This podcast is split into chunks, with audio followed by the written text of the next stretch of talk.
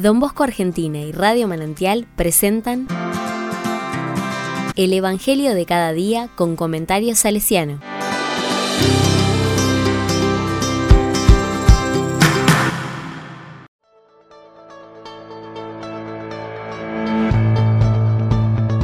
Sábado 12 de noviembre de 2022. Lucas 18, del 1 al 8. Hará justicia en un abrir y cerrar de ojos. La palabra dice, Jesús enseñó con una parábola que era necesario orar siempre sin desanimarse. En una ciudad había un juez que no temía a Dios ni le importaban los hombres, y en la misma ciudad vivía una viuda que recurría a él diciéndole, Te ruego que me hagas justicia contra mi adversario.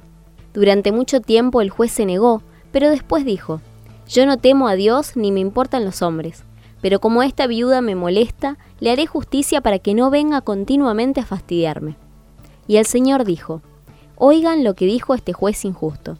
Y Dios no hará justicia a sus elegidos, que claman a Él día y noche, aunque los haga esperar.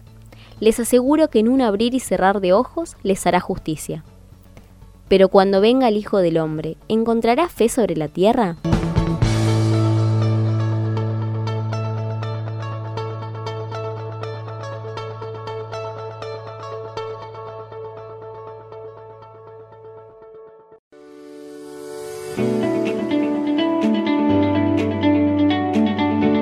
La palabra me dice, ¿cuántas veces nos hemos preguntado ante situaciones límites qué es lo que le pasa a Dios que no interviene? ¿Acaso no nos escucha? La comunidad de Lucas se hacía los mismos planteos que nosotros. Es por eso que el evangelista le ofrece esta original parábola para poder transmitirles dos certezas. La primera es la importancia de rezar con confianza y perseverancia. Y la segunda es la seguridad de que Dios escucha las súplicas del hombre. El personaje principal elegido por Lucas en esta parábola no es ingenuo.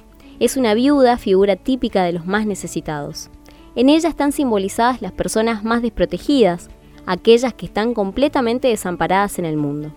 Dios escucha a todos, claramente, pero lo hace de un modo particular con aquellos que más lo necesitan.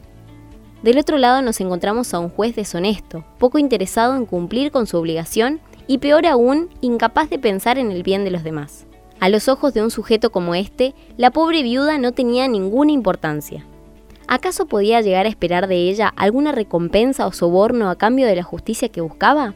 Claro que no. Por eso jueces como estos dejaban para más adelante estos casos.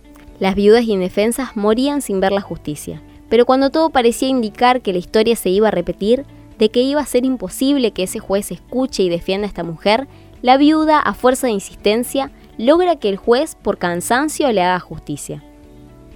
Su súplica es modelo para nuestra oración.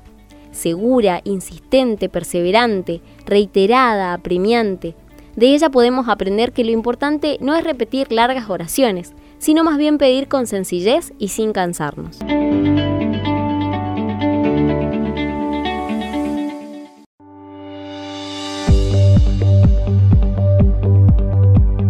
Con corazón salesiano.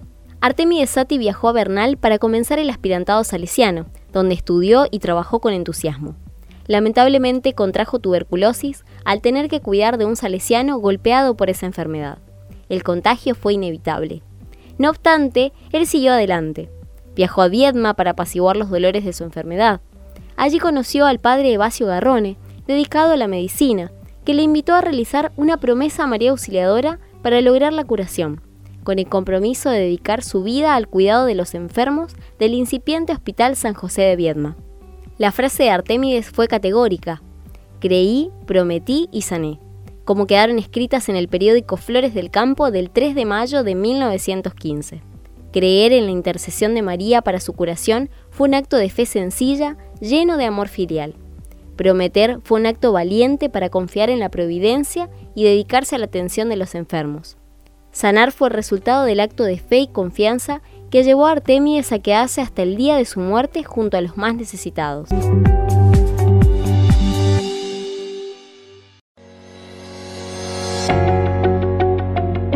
A la palabra le digo, a pesar de mis faltas de fe, en lo profundo de mi corazón puedo intuir, Señor, que vos siempre me escuchás. Te ofrezco mi pobre oración, cargada con mis peticiones y súplicas, llena de mis esperanzas y sueños, Regálame la fe inquebrantable y la confianza insistente de aquella viuda desamparada, que pueda comprender al fin que lejos de ti soy débil y no tengo protección.